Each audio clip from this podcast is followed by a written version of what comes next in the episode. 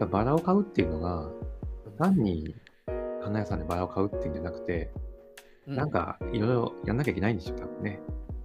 ね多分ねこの部屋。には、この部屋には、ね、どういうバラが似合うか。で、そうそう。そのバラにはそもそもどういう種類があるのか。うんバラという品種の歴史は何なのか。バラについて勉強しなきゃいけない。で、あの、バラマスターになるって。そうそうそう、そうですよね。で、それで一つ、一輪のバラをこう、いや、そもそも一輪でいいのかとか、ね、なんかそういう悩んで、いろいろ悩んで、バラで飾るっていう。これがなんか生活を豊かにするっていうようなことなのかな。そうか。で、そう考えるとなんか、なんかに伝統的な日本文化っていうことを考えると、うん。そういう文化であったような気もしますうん、けれど、そんな、えっ、と、えっ、と、コジェーブが出てくるとこってそんな話してたんでしたっけ？一応なんか、日本文化っていうのは、あ、そうか、だからアメリカは動物になっちゃって、うん日本文化見直したよみたいな話が出てきた。出てきた。あ、そうですね、なんか、なんか日本の文化が実は、すごい。スノビズムですよね。スノブ。そうそうそうそう。あでもそう、結局でもなんかそう、国分さん、い。ろんなところでこう、なんか、当たり散らすから、結局、コジェブに対してはどうだったんだっけ？いや、ポジェブも腐してましたよ。腐したよね、どっかでね。うん。何言ってんだこいつなんかちょっと日本来たぐらいでわかるかよみたいなことを書いてましたね。うんそれどうなんですかね？でもそうそうだと思う、そうそれは確か確かに。もちろんね。で、なんかコジェウみたいになんかコロコロコロコロ言うこと変えるやつはみたいな。そんな書いてました、書いてました。そういう腐し方か。うん確かにそうか。そうなると、うーんと、日本のね、だから茶道とか華道とかって、結構いい線いってるような気もするけれど、うんうんでも結局そうやって、あえっと、この、まあ、文脈で言うと、勇敢階級の、うんうんえーっと、なんとかな、ものになるのか、それとも柳宗悦みたいな、この、にえーっと、日常的に使う茶碗とかにも、そういううんものをうん持ちましょうみたいな話になるのか。茶道とか華道とかね。そうそう。まあ贅沢ではあるんだろうけど、いや、だからそれこそ、だからほら、えーっと、三坂氏なんてほら、えーっと、ほら、歌会とかもあ行ったりすることもあったじゃないですか。うん。うん。ああいうなんてやっぱぜ贅沢うん。な暇の使い方でしょ、まあ確かにね、確かにその、あの、なんていうのかな。歌を読むっていうのはね。うん。まあ、そうだ、そう、そういうところは確かにあるよね。ねうん。そう簡単にはできないことなのそうで。ですよね。そうそうそうそう。そんなインスタントにうん。読めるもんじゃないもんね。じゃない。そう。修行がいるってことですよ。もちろん、何につけてもね。何つけてもね、そう簡単にはいかないよ。なんかその辺うん、割と私ちょっとえ違うんじゃないと思ったことが、あ、はいはいはい。その楽しむためにはこう訓練が必要ですと。うんうんうん。絵を見るのも音楽を聴くのも、まあ、ん映画だったりっうんていうのをこう勉強しないといけないみたいな、うん楽しみ方はいどんな風に書かれているのかとかうん。っていうのを、うんだんだん知っていくだろうと。うんでもその作品を鑑賞するっていうスタイルのものってはい。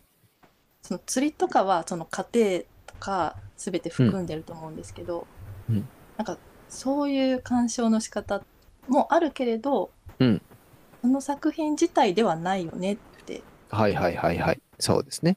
だからそれこそバラにしてもこの品種はどうでって誰がこう、こう こう配種こうやってとかっていうのをうんうん出たら面白いけれど、うんそのバラ一輪のそのバラを見てあ美しいなって思える方がはい。なんていうかなその豊か、豊かですか豊かね。なアクチュアルな性なんじゃないかな、はいはい。だからちょっとねそのわかります。専門家の人の方がなんはいかこう、ちょっと損してるというか例えばなるほど。うん。絵を描く人が例えば、まあルーブル美術館行ったとして、うん。多分ねこれがどう描かれたかどんな風に描くかとかを考えちゃうんですよ。確かに。音楽にしてもあこういうハーモニーでいくのねとかうんうんうんうん。例えば普通に音感があるだけで「ド」っていう音が出た時に「ド」って聞こえるとか、まあありますよね。別にそれは「ド」じゃないじゃないですか。そのまあドイツだったら「ツェ」だしフそうそう。ランスだったら「。セ」だし、うん。それがこうそういうふうに聞こえるこういうふうになってるみたいなことが見えちゃうのってそれそのものの、なんていうか全体は見えなくなるよねみたいな。確かに。だからうん。うん、学ぶ楽しさとかいうのはあるけれども、最終的な作品をそのものを鑑賞する楽しむっていうのとはまた別の次元の話じゃないかなっていうふうなすごい思いましたね。確かにね。そうですよね。そういうこともあるな。確かにそうなんですよね。うん、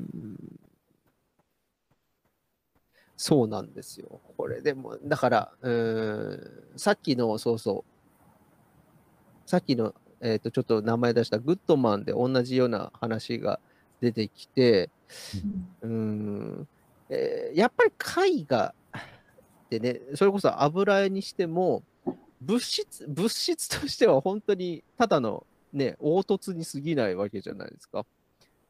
そう。うんそれを、えっ、と、やっぱり鑑賞するためには、えっ、と、その、えー単なる物質の中に、えーいろんな文脈を読み込んだりとかしないと、一つの芸術作品としては鑑賞したことにならないっていうようなことを言うんですよね、グッドマンとかって。うんうんうんそう。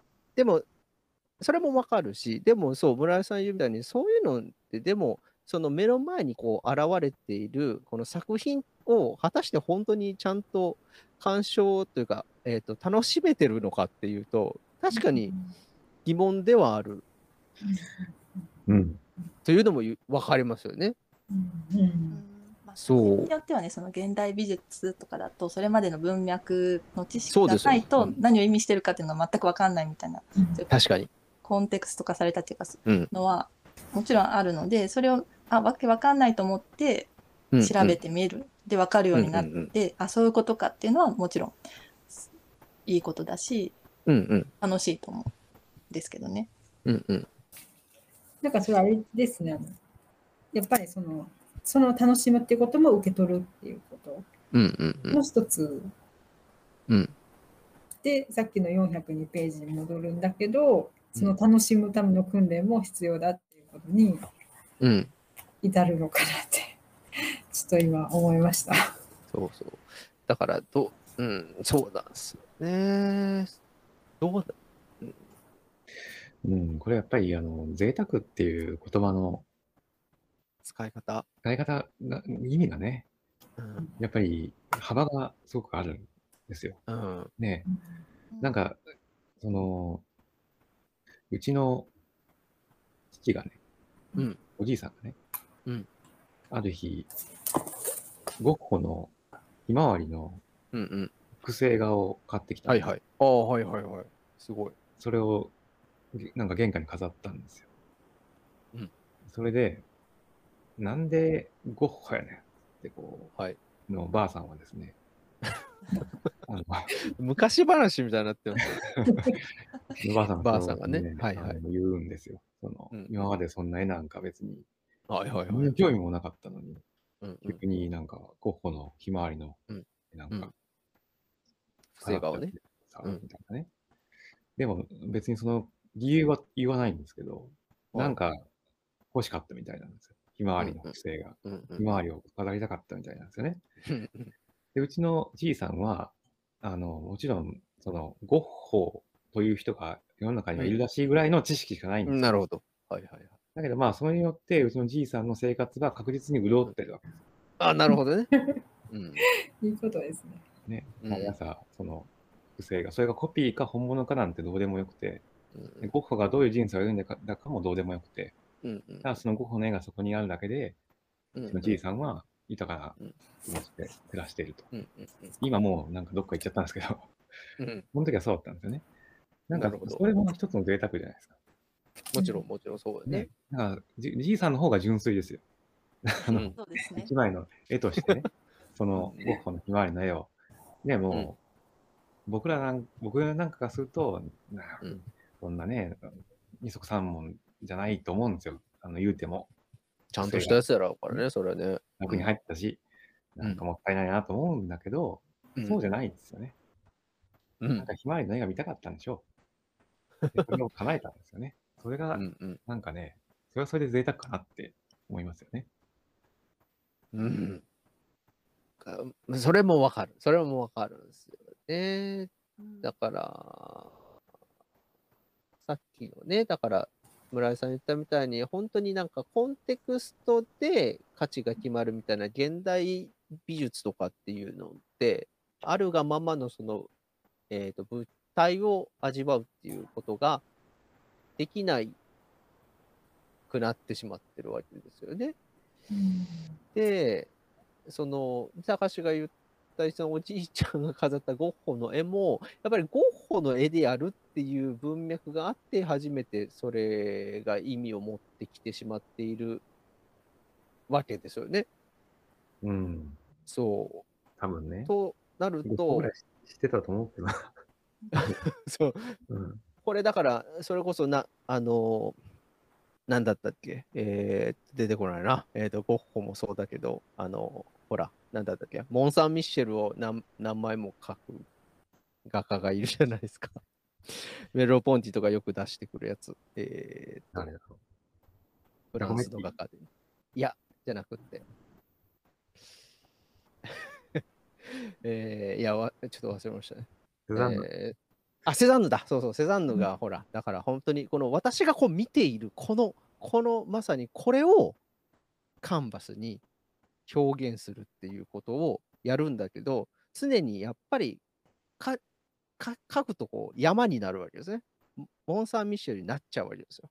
そこでやっぱり、なんていうかな、一個、その実、私が見ているものとは違うものになってしまって、どうしてもこのリアルなものにこの到達できないっていうい議論したりするんですよね。そうそう。そうんそれを、それとなんか同じ話が今、あの、なんか問題になっている気がしてね。全くこのいかなる文脈もなしに、その作品そのものというか、その目の前に現れている、えっ、と、絵の具の決めとか、そういうことでしょ？そういうのを、えっ、と、味わうっていうことが、あのえっ、と、できるのかっていう問題と、できるとすればそれは非常に贅沢なことだなというふうに、えーとうん思いますねっていうようなことは今ちょっと聞きながらあの思ってましたけど、うん。うん、でもまあ難しいですよ。本物を見て本物のゴッホを見てあこれ好きってもし思ってあこれが家にあったらいいなって思ってうんうん。そうそう、そうだったら本当に、うん。なんていうかなその自分が好きって思った気持ちを大切にしてる感じがして、まあそこはそこの、なんていうか一つの価値だなっていうふう思いますね。それがねその複製オリジナルのだろうがね。うん。だろうがうんなんかそれは贅沢と言っていいいいいいんでしょうか。うなんか結局ん、ね、やっぱりうん元に戻るんはいはいはいですけどね、はい贅沢とは何なんだと。そうだね。なんなんなんなんだろうと。浪費するってどういうことなんだろうっていう。そうそうなんですそう。よねだから、結局、そういぜ全く文脈を介さず、その目の前に現れているもうものとしてそれを、えー、と享受するっていうのは、これはなんか消費に近いですよね。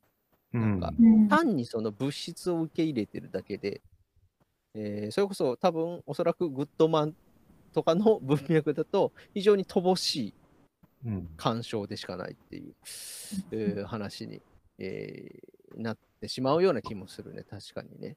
それが贅沢と言えるかっていうのは難しいところではありますよね。うん。なるほどね。まあだからやっぱり、そういう、なんかこう、趣味とかね、感じ方とか、うん人それぞれだからって言ってしまわずに、そうね。あの、きちっとこう、論じてるのが、やっぱりこの本のすごいところの一つですよね。あの趣味はどうなんだ、この趣味はどうなんだっていうようなことを話はしないじゃないですか。そうね、そうですねちょっと。具体的な事例がね、出し出してるけど、うんうんうんうん。ね、こう細かく考えていったら、ね、これは違うんじゃないかとか出てくるんですけど、確でもまあかにね。厳密に考えるとよくわかんない、難しいですけどね、データは何なのかとかね、バラって何なのかとかね。そうそうそうそう。おんだから、なんか、あの、映画とかでも言われます。なんかストーリーを追うんじゃなくて、その、スクリーンに、あの、映し出されているものを見なさいみたいな、蓮見音体は言ったりしますよね。そういう楽しみ方。やっぱ難しいですよね。難しいよね。そうなかなかねややれって言われてないですよね。そうそうそう。うんその難しさはあるなっていうのがあります、ね。そう。修正生思ったんですけど、はいちょっとやっぱま元に104ページと105ページに戻るんですけど、はいなんか縄文人の土器の話が書いてあったんですよ。ありますね。はい。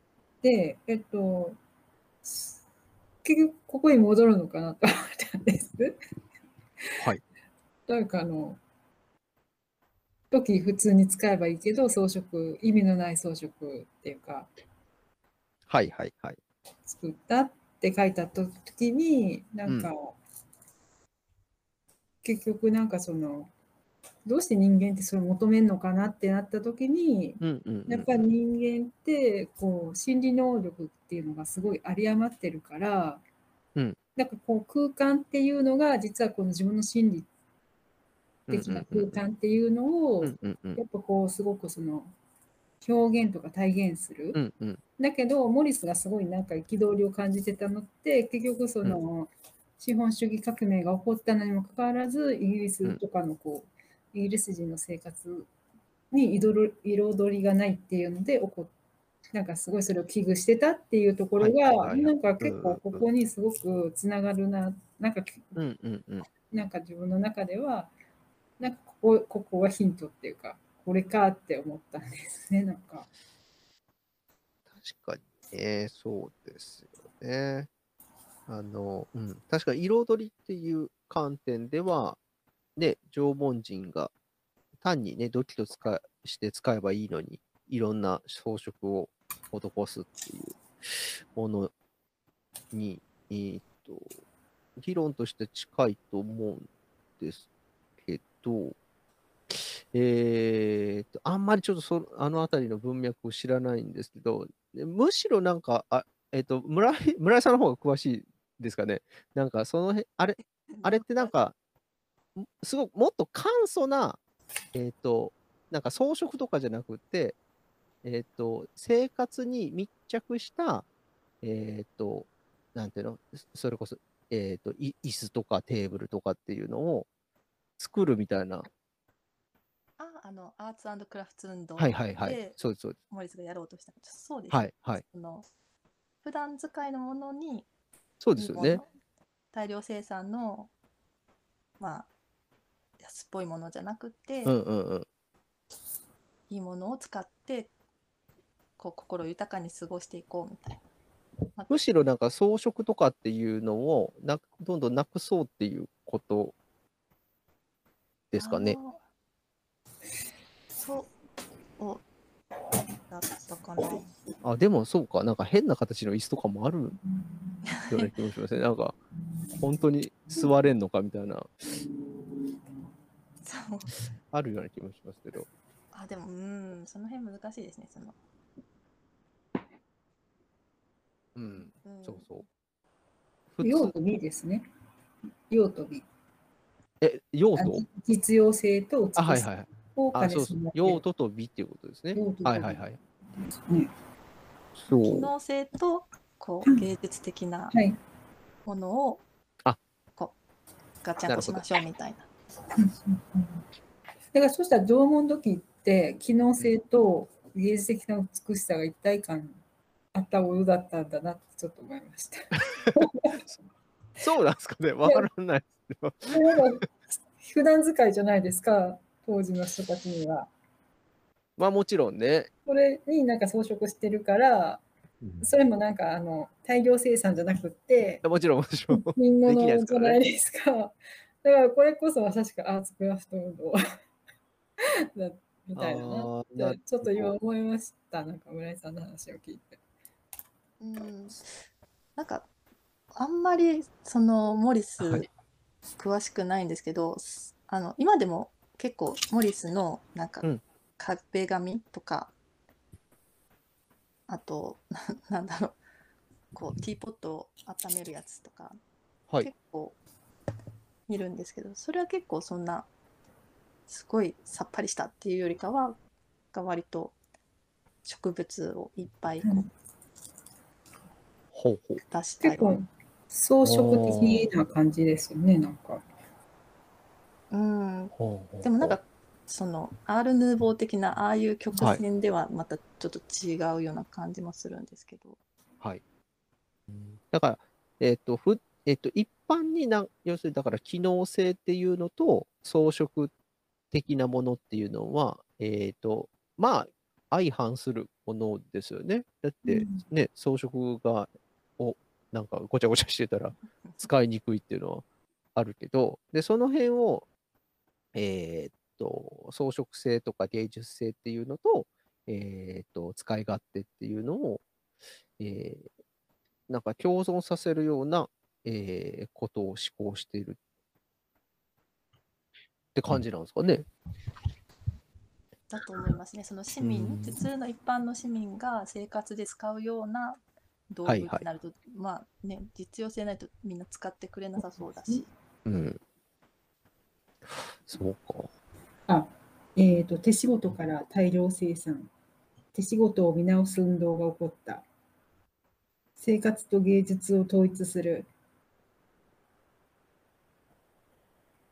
で、自分にとって美しいもの、機能的なものが統一されていることうんうん。がアーツクラフト運動。うんうん。だからまあそういうことですね。機能的なものが最も美しいっていう。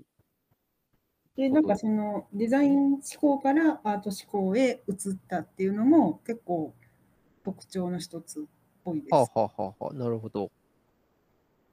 いや、でも結構モリス書いてるよなと思って、至るところに。あ、この本の中でこの本で出てきますよね。結構ちょちょこちょこ出てくるなと思って、なんかこう、うんうんウィウィリアム・モリスが出てくるとは思わなかったんですよ。うんうん。ああ、なるほど。この哲学的なことの中に、まさかモリスの話が出てくるとはって。うん。まあ、だから一つ贅沢っていうものの、えーっと、理想的なあり方として、この、えーっと、アーツクラフトでしたっけ？うんが一つのモデルにはなってるっていうことですね。うんうんうんうんうん。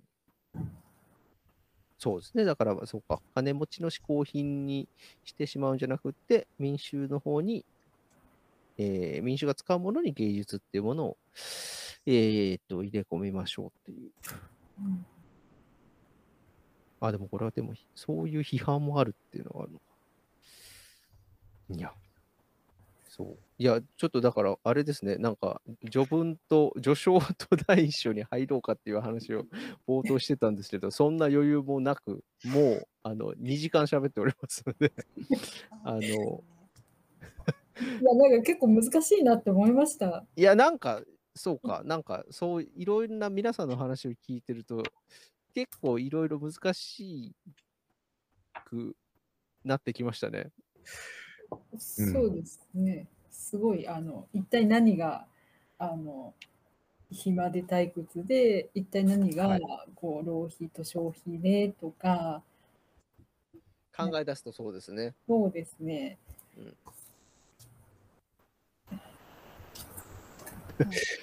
まあでもこれが実践ですって あこうしてることが、いや、なんかそれ、なんか汚いな。それなんか、スピノザに即して出てくるやつでしょ？なんか、まあ最後最後の方、最後の方でね。うん。なんかあれ、なんか読み通せたっていうことは、なんかもう、もはや実践しているんだみたいなあはいはい書いてありましたね。書いてますよねそ。の分かるっていうことがどういうことか分かるだろうとスピノザは言ってるみたいなね。はいはいはい。分かったっていう実感が持てれば。ああそういう文脈でそのスピノザが出てくるんですよね、これね。そうですね。ここしかとあのそう一番最初のエピグラフしか出てこない。ねそうそうそう。なのにこの表紙がこれになってるっていうのは。あれ、あれですもんね。だって、あの、単行本の時はなんか全然違う絵でしたもんね。あちょっと確かめてないですけど、そうそう、なんか、えっ、と、えっと、牛を追ってるみたいなですよね。ちょっと忘れましたけど。そう、なんか、この単、えっ、と、文庫になった時になんか変わったよね、これにね。そうそう。いやいや、あの、ちょっと、どうどうしましょうか。とりとりあえず、いろんな話をとりあえずしたっていう。もう、あの、次、次回、第5章。行ったらどうですか、にしましょうか。うん。大体だからあの、えっ、と、どういう、えーなんていうかな、どういうところが問題でっていうのは、今多分皆さんね、話してもらったので、出そ出揃ったは出揃ったと思うので、それをじゃあ、この暇と退屈の倫理学の本、おそらく本体であろう、この、そもそも退屈とは何かっていう第5章ですよね。で、うんどういうふうに、こう、えっ、と、議論されてるかっていうのを、ちょっとやってみますか、次回。うん。とりあえず、こんな、今日はこんな感じでよろしいですかね？はい。いいんじゃないですか？もうか、感想、感想をそうそう、でも本当にだから、冒頭のあの、どういう感想を持たれたかっていうええのは十分聞聞けましたので、非常にうんいろいろ面白い話が聞けたので、よかったと思いますね。うん。これはね。はい。じゃあ、とりあえず、じゃあ、あの、来来週同じ時刻、えっ、と、じえっ、と、10時に、はいえっ、と、これの第5章を、はい読んでいくと。えっ、と、やり、やり方どうしますか？本当にこれ一文ずつ読んでみますか？うん、もうそうしないと、なかなか読書会、こちら、こちらかってしまいますかね。うん。いや、そうよね。やっぱり、いやっぱり、なんかちゃんと読んでいって議論するっていうのがよろしいよね。そうですね。これやった方がいいですね。ねそうしましょう。じゃあ、うんうん。えーじゃあ、そう、それで、次回はお願いいたします。はい。まあ、ととりあえず、ちょっと長時間ありがとうございありがました。とうございました。またちょっと来週よろしくお願いします。お願いします。お願いします。失礼いたします。はい。まあお疲れ様です。お疲れ様です。